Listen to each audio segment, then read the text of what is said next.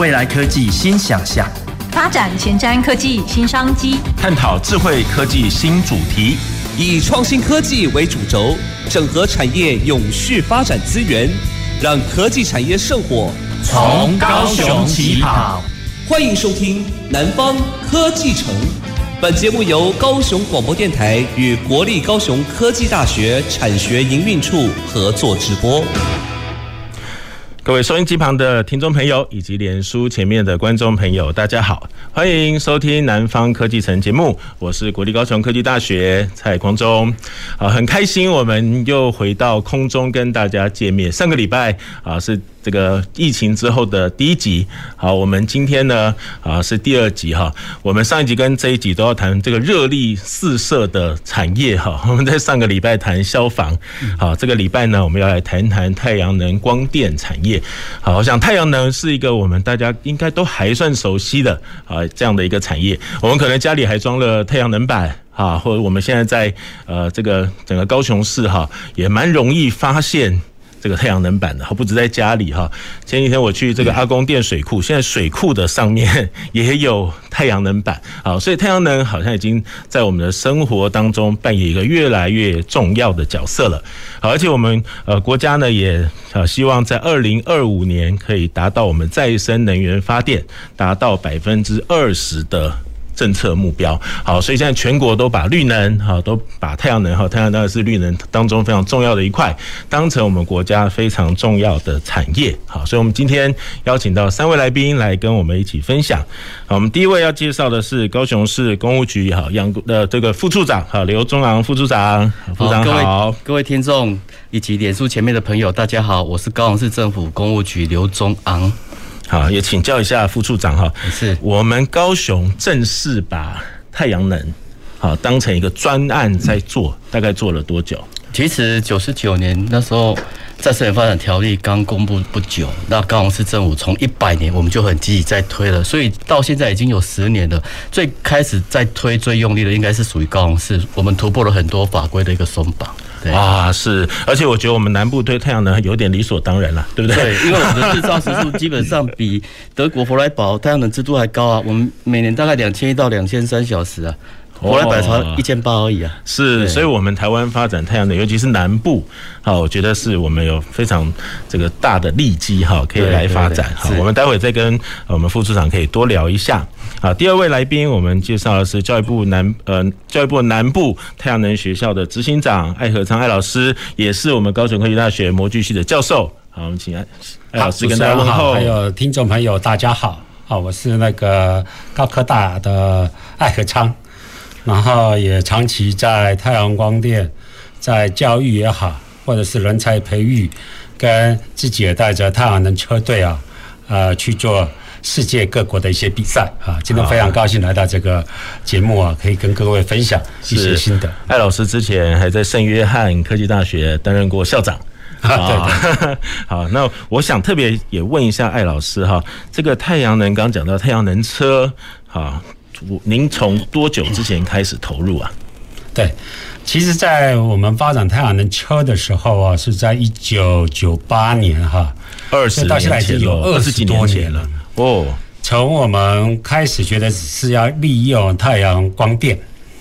弄一个动力的载具啊，让很多的呃人知道说，其实太阳光的动力啊是可以蛮无穷的。一直到现在呢，哈，因为电动车呃发展非常的快速啊，目前看起来呢，哈，太阳能电动车啊是我们现在发展的主流。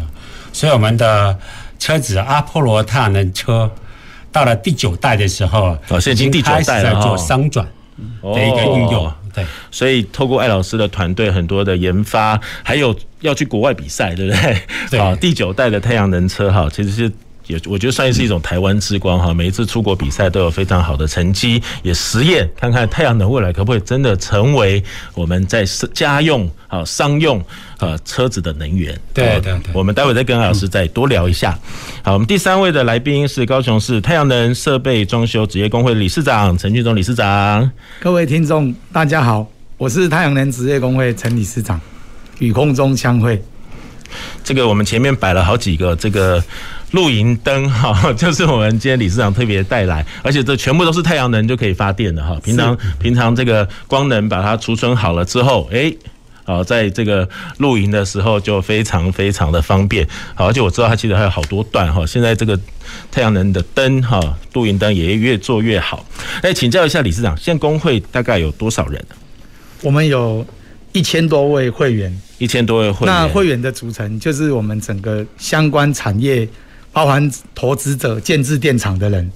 还有相关的绿能公司、太阳光电的相关的主管。也都在里面，是，所以不只是呃，我们去装太太阳能板这样装修的一个角色，从上游电厂哈到其他连投资的，对，都在我们的工会里面啊，所以我们的工会还蛮多元的，是啊，是。好，那我们非常谢谢三位的来宾哈，那接着我们想请教一下我们艾老师哈，我们都很清楚太阳能啊，就是太阳很热，我们都希望把这个热能哈光能变成我们所用。其实我觉得我好，我记得我从小。就一直在想，哎，好像很多人就是讲说，哎，太阳能可不可以来用？太阳能可不可以来用？可不可以请艾老师帮我们科普一下？啊，太阳能是怎么样可以成为我们所用的电能？然后它的优缺点又是什么？其实啊，很多人一开始在讲太阳能的时候啊，呃，也许想到的就是太阳能热水器。是 是，因为呢，哈，这个是我们跟我们的生活比较有关，对，比较早推的，对。但是其实太阳光电这件事情跟太阳能热水器啊，是完全不同原理的，呃，两个科技哦。那太阳能热水器我们都知道啊，可能你把一个呃玻璃瓶摆在外面，里面装了水，晒到太阳，嗯哼，那个水就会。就会发热，对，就是把太阳的这个能量转成了热能，是。但是呢，太阳光电啊，是把光能转成电能，可能就不能随便拿一个组件，拿一个玻璃，拿一个材料，它就会变成电。所以呢，太阳光电这件事情呢，原理啊，我们必须要有一个非常特殊的组件啊。那在学理上来讲呢，它叫做太阳电池。啊，所以台湾呢，大概在二十年前开始，已经有厂商陆续的设厂生产太阳电池。那有了太阳电池之后啊，这个是一个半导体，目前看到的多数是半导体的一个组件。这个太阳电池呢，我们又叫做二极体。太阳的光啊，把它的光子，我们说太阳的儿子啊。被送到了这个太阳电池模组，太阳电池上面，呃，触动了太阳电池上面的电子，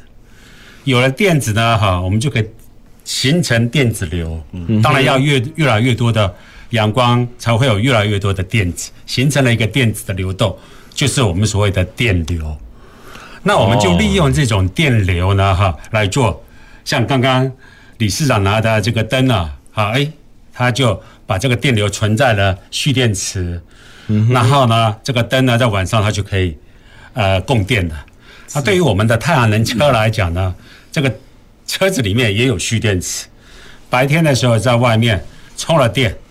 然后也可以让这个车子运行。到了没有日光的时候呢，这些电过多的电存在蓄电池里面，那车子还是可以继续的行驶。那特别在高雄呢，爱河上面有太阳能爱之船，嗯哼，一样是用这样的一个原理哈。那当然，对于我们住家很多人呢，在那个房子上面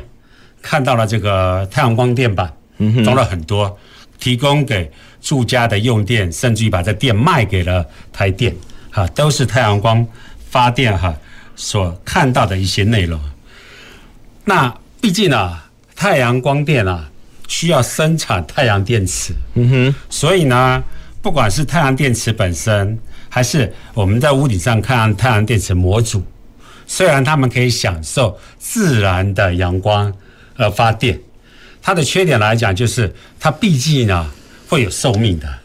哦，生产的时候呢可能也要耗很多很多的一些能源、水、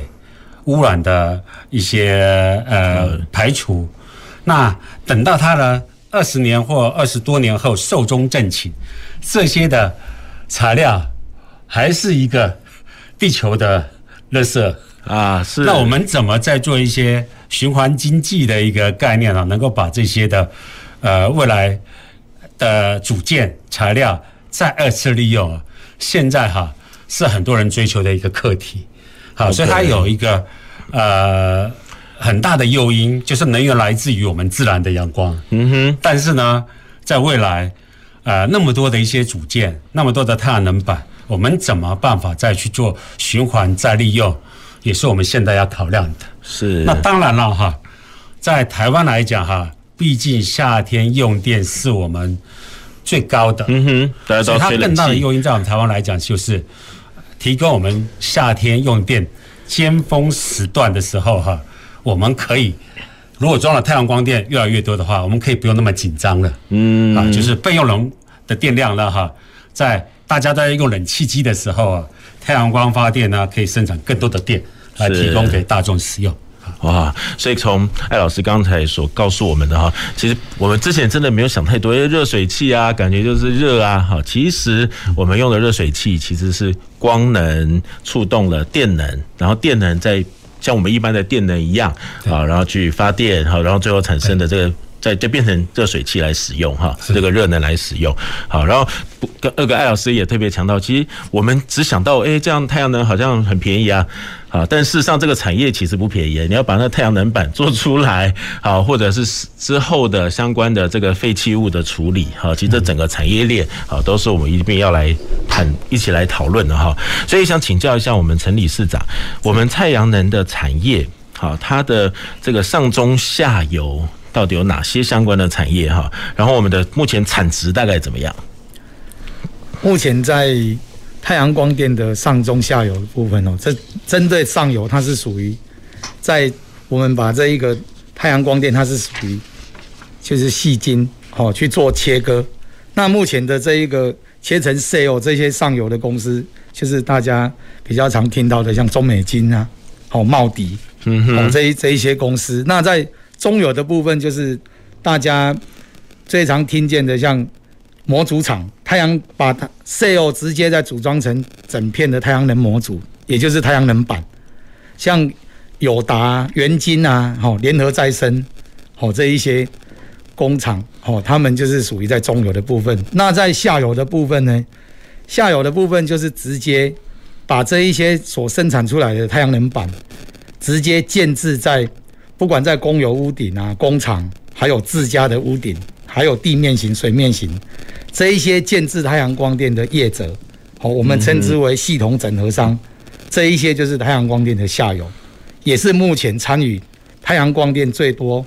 人的部分。嗯，好，目前我们在台湾来讲，整个太阳光电的这个产业，好，在我们今年的话，有直接有投入两千亿的这个整个产值。哦，直接的产值是对对对对，就有两千亿。嗯哼，那我们全台湾从业的人员大概有多少？目前在从业人员哦，包含建制啊、机电哦，还有组装这些相关的从业人员，至少有超过一万五千人。一万五，而且持续还在增加当中。嗯哼，哦，因为太阳能这个产业越来越重要嘛，哈。对对对，正迈向巅峰。是，刚理事长也提到，我们在上游就是把那些石英砂。对不对？这些原料把它做成，呃，这个细晶。对对对。然后中游就把这些细晶做成晶片，好，做成组装。组装。对对对。好，然后最后下游就是我们实际看看要装到哪里去了。对。这个家里的啊，或者是水库的啊，爱河上面的啊，或者是这个露营灯上面的。对对对。好，这就是到下游哈。不过也请理事长。帮我们解释一下哈，我们有时候都会听到一些数字，比如说这个太阳能会多少 K 啊，多少 G 啊，这个可不可以帮我们解释一下？我们有点难以理解。这个部分就是我们其实我们台湾常在用到的这个单位哈，这是以坪数为主哈。如果以目前一 k 瓦，也就是一千瓦的这一个设置面积哈，它需要两平的空间。好，那如果以我们自家的这个屋顶来讲哦，我们一般的居家像透天厝，好套天厝啊，它一个面积如果有二十平的话，它可以设置十 k 瓦。嗯，那十 k 瓦，它如果以最保守的估计哦，我讲的就是以现在最保守的估计，就是以最低的日照跟这样一整年下来，它十 k 瓦，它每年哈，它可以卖电哈，所产生的就是卖电给台电可以卖七万六千元，就是二十平的空间就可以卖电卖七万六千元。哦，对，不错哎，对，而且台湾 台湾它是透过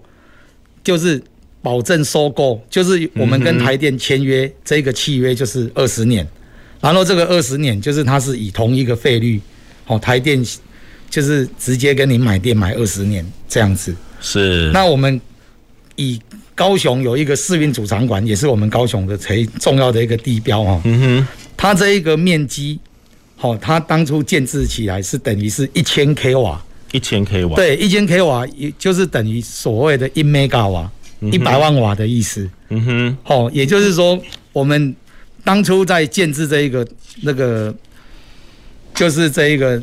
世运主场馆的时候，它当当时的那个角转换率没有那么高，所以它的面积需要大一点。嗯哼，那现在其实是两平，两平就可以设置一 k 瓦。两平就一 k 瓦，对对对对，啊，透天的屋顶大概就是大约在二十来平嘛，嗯、哦，那大约就是有十 k 瓦的那个可以设置的面积。OK，好，所以这个跟面积有关，跟日照有关，对，好，然后就跟就跟我们最后可以发电多少是。就直接相关。刚刚提到试运主场馆，哇，整个都盖起来，大概一年是一个 megawatt，对，一个一个 megawatt，大概 mega 是十的六次方了。好，对对对，我们赶快跟听众朋友这个复习一下我们学的单位换算哈。一座试运主场馆，一座试运主场馆，一个一个 mega 瓦。然后我们家里大概二十平的话，大概是十千瓦。对，刚刚讲十千瓦，十千瓦哦。对对对，好，但是如果这个千瓦记不太清楚，至少知道我们可以卖电七万六了。对，一年可以卖七万六，最保十年。这个都是跟我们政策有关，对不对？对。哦，所以我接着也要请教我们呃监管处的副处长啊，呃，高雄市其实刚刚也讲到推这样太阳能的政策，产业哈已经推了也是这个十几年，好，把它当成专案，就是特别用力的来推了。对，好，也十几年的这个历史哈，也位可不可以请副处长跟我们多聊一聊啊？我们现在的高雄市政府的政策是什么？好，这个其实高雄一开始在推光电哦，不好推。因为我们都知道，你光电要架设在建筑屋顶上面。那最早的法规是规定只能一点五公尺，那后来放宽了高尺，但是会面临到很多问题啊。因为你如果是平屋顶的话，你放那么低矮的东西的话，那可能你屋顶就没办法再去使用了。哦或者是说你原本建筑屋顶上面就有搭铁皮屋，那也没办法去搭哦。种种的法规去限制，后来我们就突破中央的法规，我们自己高雄市来定。所以开自己的，对，我们定自己的，但是要经过中央核定。是，我这个部分也跟中央内政部去争取了大概两年的时间，后来他们点头。那点头之后，各县市看到了，哎，高雄可以，那也跟着引引动他们来去修法定定。那到目前，整个那干脆就中央一起来放宽，一起来放。所以我们会发现到，现在为什么设光电那么容易，是因为有很多的法规都已经有松绑，甚至你如果是合法的建筑物，单纯有一层是属于没有使用执照的。那法规现在也允许可以设置，对，OK，对。那我们高雄刚刚提到，主任提到高雄已经推大概十年了，然后我们每年都有专案，我们每年都有专案。那从那个陈市长上台之后，那我们就立即的，我推出我们我们有一个所谓的那种高雄市绿电推动专案小组，由林副市长来担任召集人，市府的层级。那这个绿电是包含所谓的创能，就是光电，还有储能。哦，就储能电池，还有所谓的节能，我们用节能灯具是有这个三个部分的一个绿电，那也由我们相关的机关，大概有十几个机关来共同成立，那也预定了目标，我们六年要达到一个 Giga 的一个太阳光电，也就是一千 Megawatt，也就是一千座试运组场馆屋顶的量。哦。哇，一千座试运主场馆的量，对对对，哇，那我们也设定一百。六年要达成，对，前两年要达到两百七，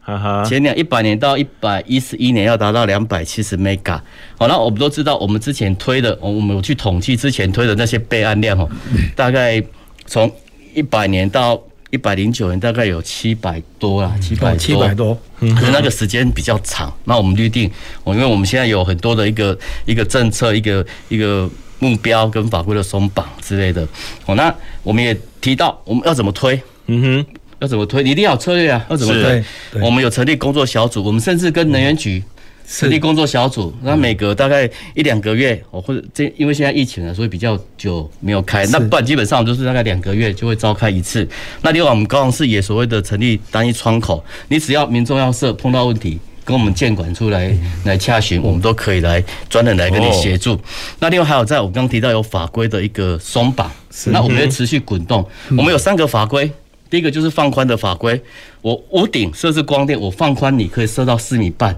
那后来我们又去修，如果你是大楼的，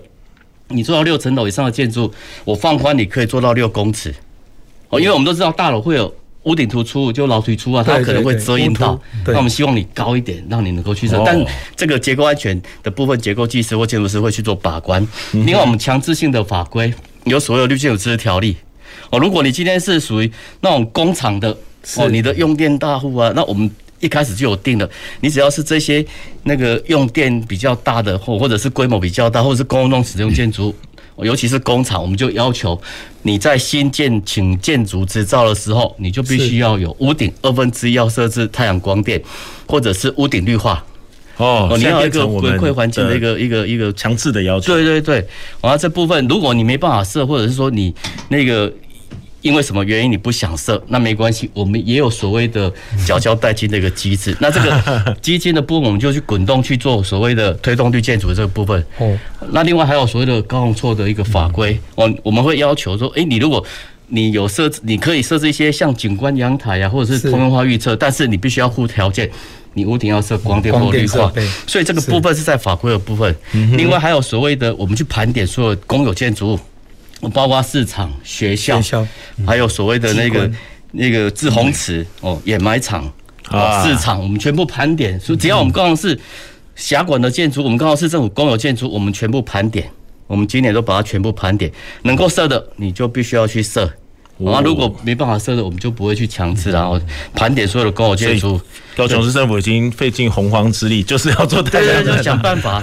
哦，不管在屋顶上面还是在地面上面。哦，那地面的部分，我们刚刚提到，除了滞洪池以外，我们还有所谓的风雨球场。风雨球场这个也是从高雄出去的，是最早第一案是在所谓的那个凤翔凤翔高高中的国中还是高中？凤翔国中。对对对，那那另外还有刚刚提到，诶。还有所谓的渔电共生，你只要鱼温的部分，鱼温对鱼温，那中央也有划设所谓的先行区，在我们高雄有六百二十二公顷，那那个市府也也折也折成我们海洋局，我必须要在两年内要推动，要增设两百一十 megawatt，所以有很多的一个一个方式要再推动。那另外对民间的建筑物，如果你是住宅的哦，或者是所谓的长照机构、幼儿园，那我们有推出补助。哦，你只要愿意设，我们都补助你一 k 瓦，我们可以补助到六千、八千、一万、一万，有这三种等级的。那你如果是公益大厦的，我们又加码乘以二哦，你可以获得这些补助。所以有很多的一个策略啊，很多策略。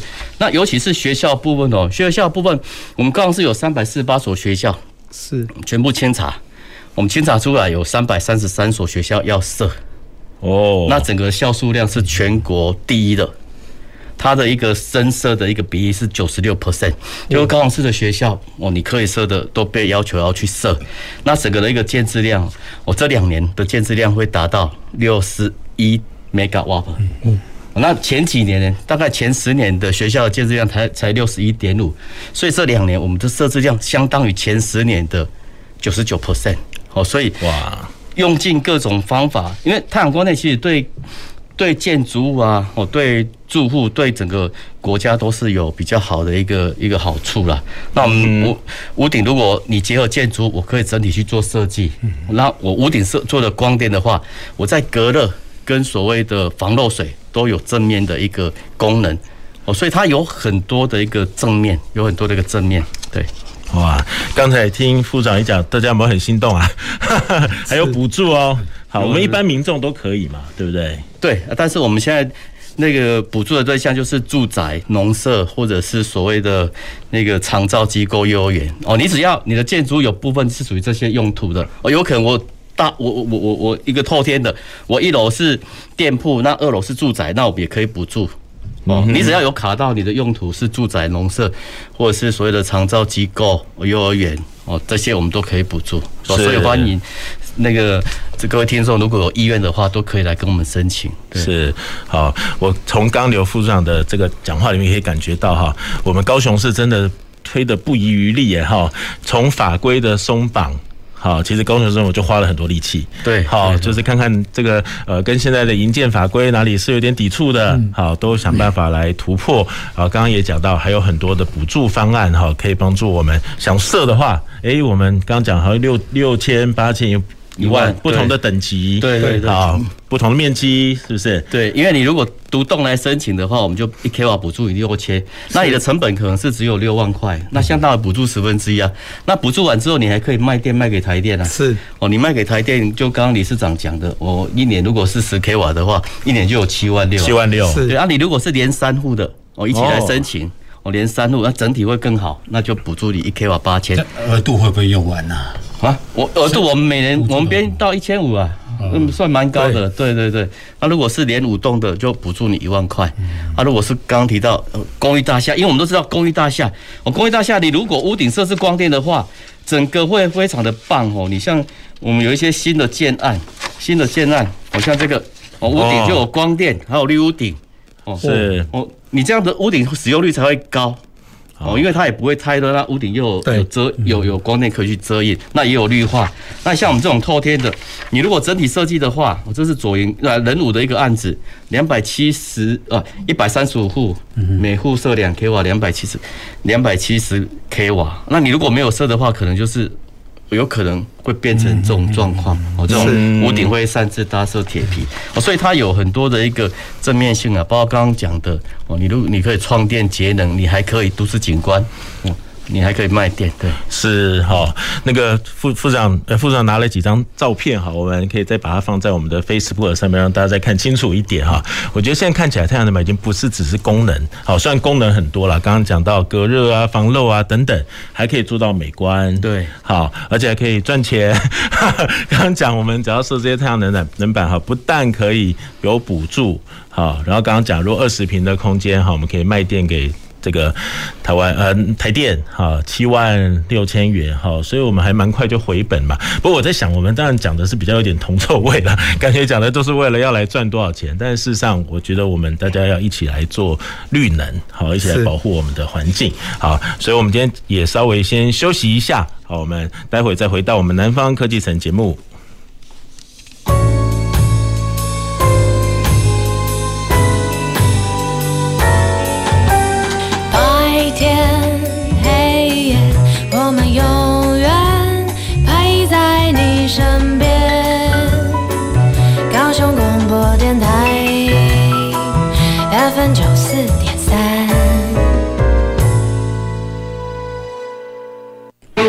打工攻读与一般正职工作最大的差别在于非长期也非全职，但是仍然受到相关法律的保障。用心了解公司状况与职务内容，防止被不肖公司任意剥削权利。先问清楚职务内容及薪资、劳健保、出缺勤的规定、工作时间等劳动条件。业者不可刊登不实广告，也不能扣留民众身份证、工作凭证、财务或其他证明文件，也不可以收取保证金。要特别留意求职陷阱，详细了解后才可以应征，以免误触法网。处处提高警觉，暑期攻读才安全。高雄九四三关心您。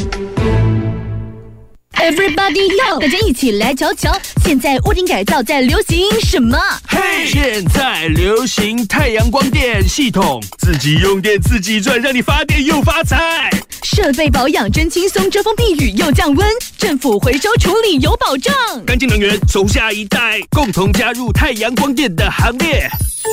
太阳光电暖心发电，让台湾更美好。以上广告由经济部能源局提供。听众朋友，轻轨拥有优先路权，其他车辆行经轻轨路段若闯了红灯，可罚三千六百元以上一万零八百元以下罚款；红灯右转可罚一千两百元以上三千六百元以下的罚款哦。请大家开车上路，记得礼让轻轨。我是陈其安，我是杜新田，欢迎继续收听陪你平安回家的高雄广播电台，FM 九四点三，AM 一零八九。大家好，我是张后台医师。接种 COVID-19 疫苗可以预防感染，降低重症及死亡的风险。然而，部分国家即使接种率逐步提升，确诊及死亡人数却不一定逐步下降。提醒大家，千万不可以因为打过疫苗就松懈了防疫。无论是否已经接种疫苗，都要戴好口罩，正确洗手，持续配合防疫，保护自己也保护他人。有政府，请安心。以上广告由行政院与机关署提供。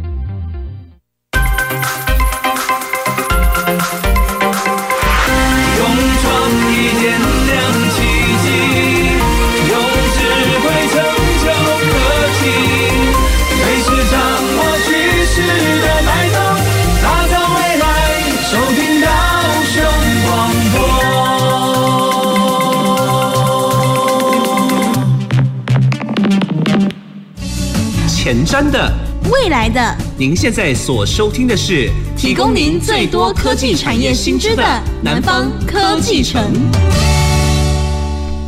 欢迎回到南方科技城节目。我们今天谈的是太阳能产业。哈，在我们前一段节目当中，我们有三位来宾，哈，包括呃高雄市政府公务局，哈，我们的呃刘副处长，哈，以及我们艾和昌艾老师，哈，跟我们高科大老师，好，另外还有陈军忠理事长。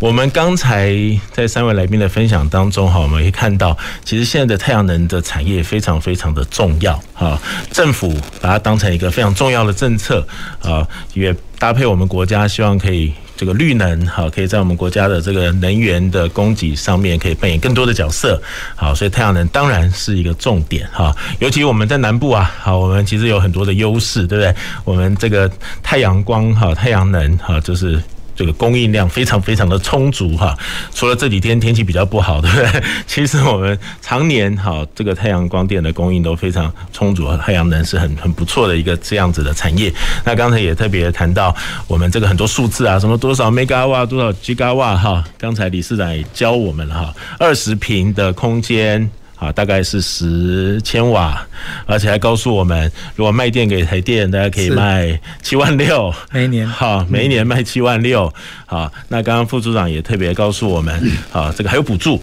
好，我们现在无论是公寓啊、大厦啊，哈，这些都有补助的。所以，我们所有的听众，如果您觉得，哎，我家的屋顶好像还可以做做些什么事，好，也可以响应我们国家能源政策，顺便赚一点小钱，哎，好，来。找一下我们这个建管处，对对，然后可以来申请哈，真的可以感觉到我们高雄市政府的这个公务局建管处非常非常的用心，要来推好太阳能好的发电哈，这个我真的觉得是用用尽洪荒之力啊！刚才讲学校哈也清查，对不对？对，是公有建筑物好，市场风雨球场好，刚才讲爱河上面也有。阿公店水库上面也有，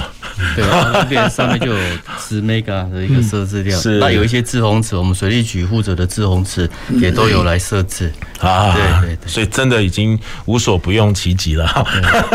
就是要把太阳能好发电可以在我们高雄市好好做起来，好好好生根，好，那我接着要请教一下刘副处长哈，虽然我们刚刚讲到有这么多补助哈，有这么多的这个优点哈，对，但您在推的时候，或者您觉得整个太阳能的这个产业，对，到底还面对什么样的挑战？或者您您在推的时候，它有什么样的困难？嗯，好，老百姓都是听到就哇耶，我们来推，还是好像也还是很多疑虑。对对，其实一开始推会比较困难。一开始在民国一百年的时候，你要推法规的一个限制，还有民众对这个的一个认知哦，他的一个认知还没有那么的清楚。哦，甚至我们都想到说，一建筑物你新建的时候，建设公司是不是能够也来一起整体设计？那我们也针对所谓的建筑师工会，或者是建筑开发商的同的工会，我们都去他们的工会去办说明会。那我们之前也有麻烦艾老师、艾教授这边来协助我们，在一百零一年的时候，那也办了很多场说明会。其实我们每年都在办，那每年办那。那个业界都会有一些所谓的提出一些建议，那我们都有针对这些建议，我们去思考，我去去做法规的松绑，或者是说在技术上面去做所谓的那个协助哦，这个部分，所以我们基本上在推。那目前呢，目前基本上在推的一个状况，法规也有松绑了，但是我觉得应该还是在于民众跟那个一些开发商之类的，我是觉得他们应该还可以大胆一点来来设，其实不用怕。哦，因为有时候民众他可能会对这个太阳光电板，然后对了设的，因为他一开始就要拿出我一 k 瓦如果六万块的话，那你十 k 瓦就要六十万，然后想说我六十万就要买一台车了，我干嘛设这个？那我卖给台电，对，可能要二十年才二十，我要卖二十年，那我可能十年才会回本，那我为什么不直接去买一台车可能会比较？哦，所以我们一直都透过说明会的去宣导，这个这是第一个部分。嗯哼，那建设公司，建设公司有时候他想说我我我我盖。房子我可以储得起被背，我干嘛还去弄所谓的光电板？我弄了光电板，对，第一个增加成本，那第二个他会认为说，我做的这个光电板会不会影响到我销售的一个时间？会不会因为在法令上、在程序上，诶，可能是不是一个阻碍？那后来，后来我们发现到，诶，他们真的是有这些疑虑，所以我们就用很多种方式去去协助他们。那为了要能够让他们去做，那我们可能在法规上面有就要求，我刚刚提到绿建有这些条例，或者是说你一些案子它是必须要都市设计审议，或者是建造预审，那我们就协商哦，你要设这些，那我可能就容积给你之类的，用这种方式，慢慢的他们可以接受，所以你会发现到在高雄市很多的大楼，有时候他会诶自己看到别人设的很不错，他就会去规划设计，你一栋大楼可能大概。十七八 k 瓦或者是二十 k 瓦，那个量也是蛮多的。那我再搭配屋顶绿化的话，那也整个的一个在我屋顶上面的使用可能又会更棒。哦，那一些面的面临面临的问题，我可能刚刚讲的法规的问题吧。那尤其现在就是因为疫情期间，那再加上最近这几年因为缺工缺料，哦，所以那个在。物价的一个上涨，那之前之前系统工会这边又有有跟中央反映，整个成本都上涨，大概大概三至四成，有这么多哈，在模组或者是钢料部分，所以这部分可能会也会影响到了，也会影响到，所以应该好一些一些能够来协助他们。那除了这个以外。哦，像有一些，如果可能你馈线不足，也会影响到他们的一个一个设置。另外，你渔电共生，渔电共生，我们当然都知道，我们渔电共生最主要就是要先要有所谓的养鱼为主嘛。哦，对，哦养养鱼为主，那那个绿能加值是光电只是一个加值，对，所以就中央就要求你你鱼温要做光电的话，那你必须要百分之七十的一个。维持百分之七十以上的那个收获量，对，所以有时候业者装的，他可能就是会担心，担心说，哎，我到时候，哦我到时候养鱼的那个收量不足，养殖的是被撤照，那我就不能卖钱的。像之前在那个云嘉南地区有一些所谓的农电共生，对，那也面临到这种状况。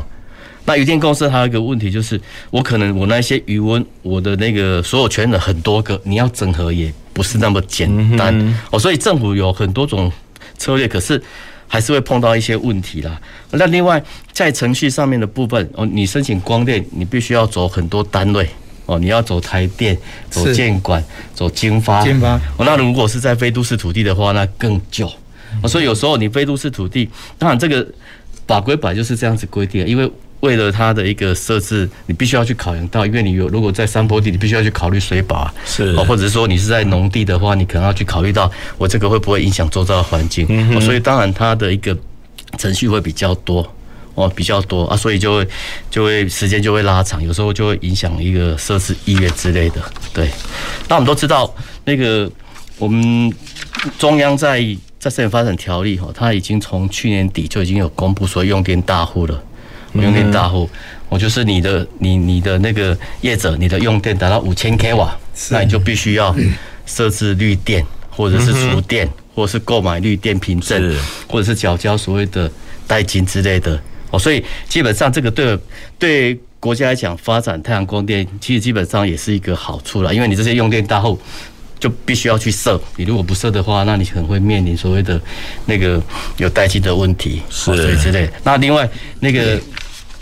R 一百，我们都知道 R 一百百分之百的使用再生能源。那我们台湾也有陆陆续续有很多的大厂都已经有加入 R 一百，哦，像台积电啊，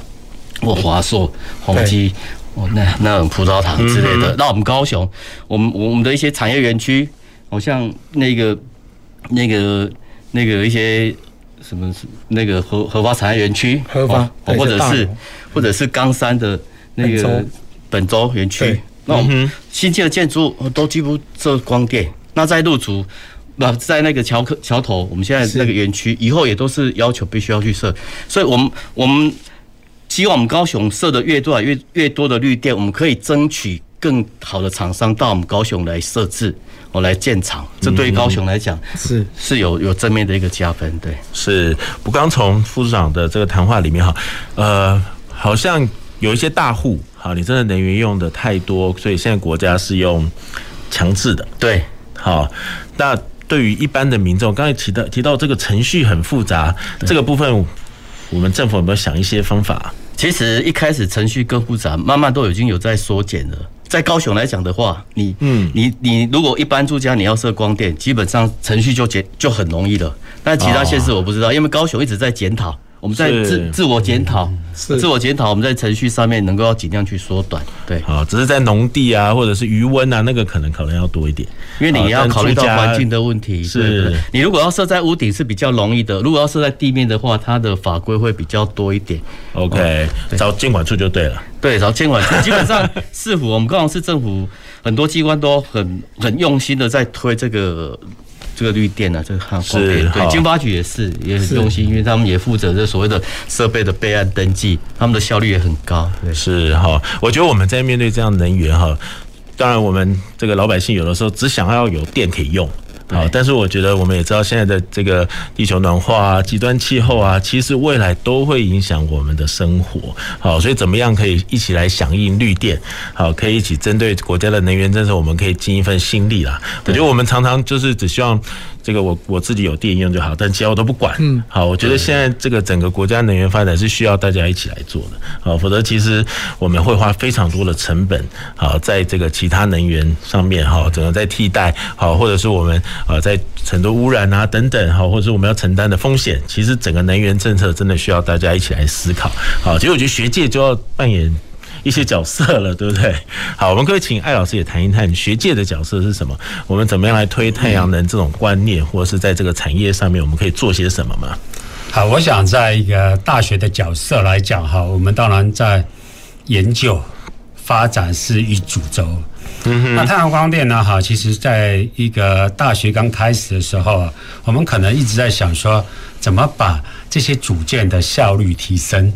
这些研究呢，哈，都在各个系所里面在展开。但是到了产业界来讲的时候呢，如何把整体的整合起来呢？在这个系统造就出呃发电效率更高、更能与景观配合啊的这个系统，一直到现在呢，其实呢，太阳光电本身呢，已经不是太阳光电的本身了。怎么说？比方说，嗯，刚刚呃。那个副处长哈，副处长哈特别提到说，共生，嗯，像所谓渔电共生，那本身来讲，这些养殖啊，甚至于农电共生，这些植栽啊，都变成可以跟太阳光电，呃，扮演共生互动，让产业永续的一个角色。嗯，那因此呢，在一个人才培育的方面来讲哈，从早期可能就锁定在太阳光电。的这个呃电池模组，还有我们所谓的转换器这些的配电盘，到我们的支架结构啊，技术层面的。但到现在的时候呢，要让我们的太阳光电永续经营下去啊，可能刚刚呃所讲的渔电共生，嗯哼，那以渔为本呢，太阳光电哈、啊，可能就为辅。啊，不要把这个本末倒置了。是，那特别是呢，哈，也有很多人在做农电共生，嗯哼，啊，甚至于农渔电共生，啊，都有。那这样子的一个设计跟多元来讲，牵涉到的可能不是太阳光电本身，可能是整个的一个景观建筑系统，整个的一个改观。好，我们可能在借由太阳光电有这样子政府的补助推动的经费底下呢，可不可能把我们现在我们所谓的农渔牧的这个风貌哈，也可以做了一个提升？那像国外来讲哈，我们可以常常可以想到的，呃，像荷兰，诶，植栽呢就在地面上了啊，然后呢，可能中午休息的时候呢，很快的到那个地面捡捡这些蔬菜就可以当沙拉的，而且是很高档的一个感觉。那同样的哈，我们以前的余温哦，可能我们都不愿过去了。嗯哼，可能配合太阳光电，我们有没有办法变成一个既有休憩功能，里面有很舒适的一个环境，而且结构又更坚强的一个环境？所以，在一个大学角色，太阳光电已经发展了二十多年来讲，可能要随着我们的这个脉动来做产业的一个后盾，来支援这些的技术。嗯哼，那教育部其实，在二零零五年设了南部太阳能学校，其实长期教育部在投入这个太阳光电的人才培育不遗余力了。比方说，最近呢，哈都有呃教育部在北中南整整个台湾呢设计了我们所谓的节能计划。那我们的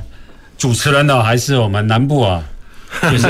澎湖、高雄、屏东啊。这个中心的主持人呢，那里面呢，哈，其实也有两个实践基地，一个是在高科大的光毅伊甸园，另外一个在陆军官校的国防绿能，可以让我们的民众呢，哈，大众来看看我们实践太阳光电，甚至于跟很多其他周边应用的这样子一个场域啊。那我本身自己发展太阳能车也二十多年，所以呢，其实随着这些的资源的投入呢，哈，也让太阳能车能够从第一代只是竞赛，一直到现在呢，我们发展到阿波罗九号啊。其实，在今年本来要到美国去比世界大赛的，啊，两人做的，但是因为疫情的关系啊，没去啊。不过呢，哈，这样子发展呢哈，可以看到太阳光电，刚刚提到了风雨球场，我们常说叫做动电共生。嗯，对。刚才提到了渔电共生、农电共生，哈，然后呢，车子呢叫做车电共生，车电共生。嗯、那慢慢的哈，大家可以跟太阳光共生的一个环境底下，经由国家有一个政策的推动，产官学的联手啊，我想太阳光发电哈，能够走得非常长、非常久。那我们还有一些对于。高中、国中、国小的一些大众科学的科普教育，啊，每年办高中职的全国的高中职的太阳能模型车竞赛，甚至于国中小呢，哈，我们有跟南科办亲子的体验营，让我们的发展出来的教材啊，让这些啊大专、呃高中国中、国小的学生哈，能够很早的去体会太阳光的动力。啊，哦，所以真的从国小就开始了，好，所以教育部很用心呢，哈，真的希望我们从小就可以感受到太阳能其实给我们很多很多的帮助，好，而可以变成我们很重要的能源啊的这个来源之一，好，真的做了很多的事情，好，最后我想也请教一下理事长哈，是。我们产业当然发展很需要官方，很需要学界，哈，那您觉得现在？整个太阳能产业发展的这个前景怎么样？好，或者是待会请您谈谈跟政府有没有什么建议？好，给学界有没有什么样的建议？目前在整个太阳能的发展哦，现在哦可以说是正迈向巅峰了哈，迈向巅峰，正迈向哦还没有到巅峰哦，因为我跟各位报告哦，像我们非常敬佩的，像我们刚刚刘副处长哦，他所提到的。高雄市政府的态度可以说是乘风破浪，为什么呢？因为确实我们在这一个产业，哦，他在鼓励这一个，不管在，就是说在公部门、私部门，好，包含一些公有建筑厂房，好，跟这些居家，现在它其实有很多正如我如土的正在发展在建置啊，因为高雄市又寄出了许多补助的方案，而且各局处。好，包含公务局、经发局这一些跨部门的这一些，我们组成的这一个绿能小组，就是为的就是希望让民众哦，还有相关的这一些想要来参与绿能的有，就是专案的窗口可以来来协助。嗯那目前的这一个产业来讲，刚刚提到说，现在正迈向巅峰，就是说，其实我们预计就是太阳光电接下来，因为你要长期在二十年运转，有没有？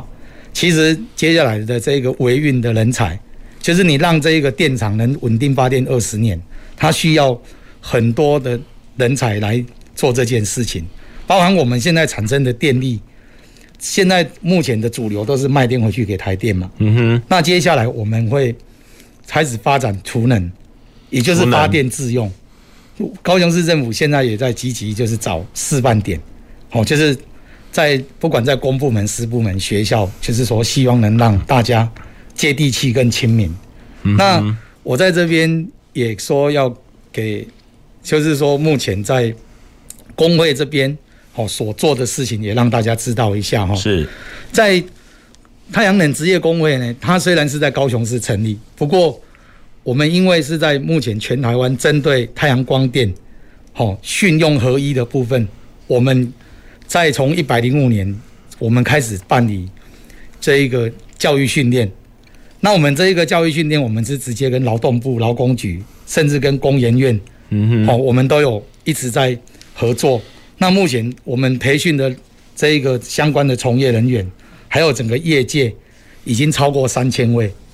而且这些人力都是走向训用合一，就是说，目前我们在整个就业市场，它所需要的人才啊、人力、物力，在工会这边，我们是逆着走，直接在产业人才，他也都产业都开出职缺，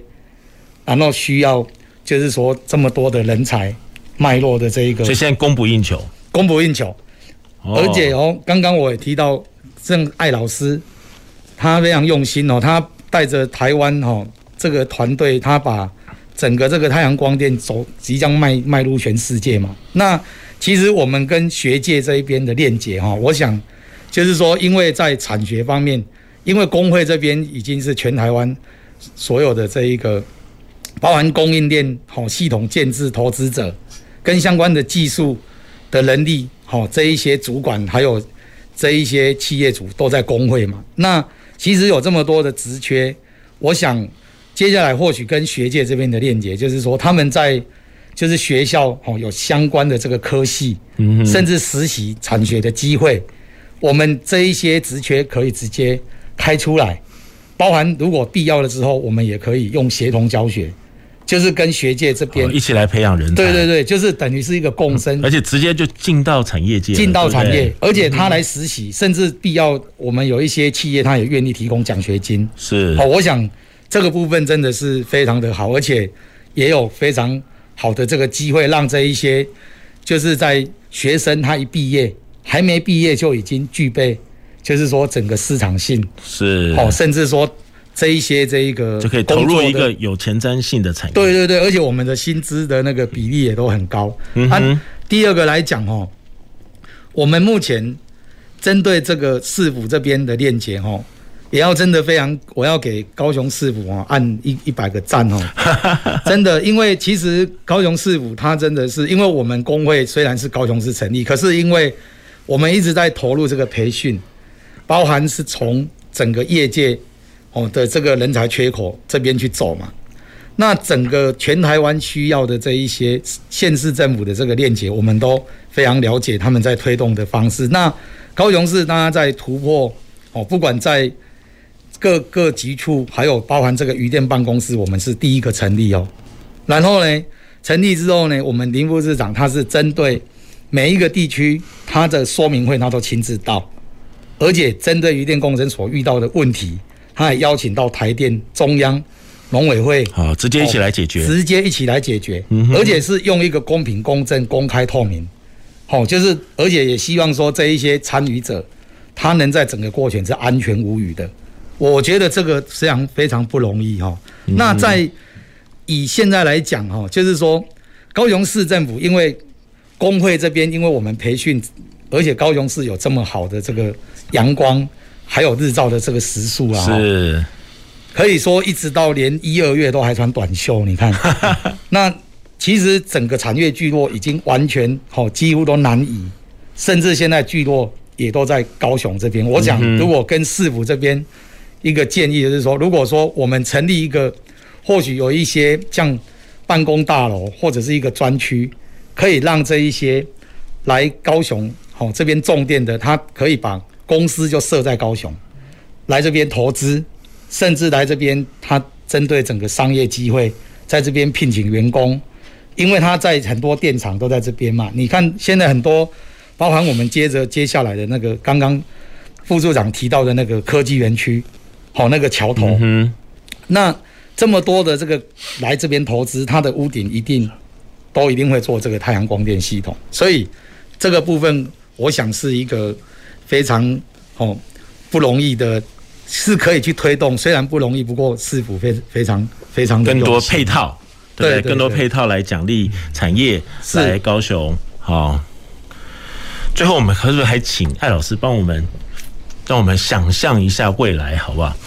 未来的太阳能车会是什么样子？我们会有一天，我们自己的开的车会是太阳能车吗？啊，太阳能车啊，其实到目前来讲，电动车越成熟，就是它可以成就。太阳能车越早问世的一个可能性。其实啊，那个我自己有一个阿波罗太阳能车的商标啊，最近还被百度阿波罗向我们国家说要撤销我的商标权。那为什么呢？因为电动车开始大家越来越知道了之后，你可以把它想象说，太阳能车就是现在的电动车上面披覆了太阳光电的模组的翅膀。是。那我们这个车子呢，哈，行进的时候呢，可以用很少的一些动力，让它行驶更远的距离。是。那比方说北高电动车的时候呢，可能还要充电，但是你如果是太阳能电动车的话，北高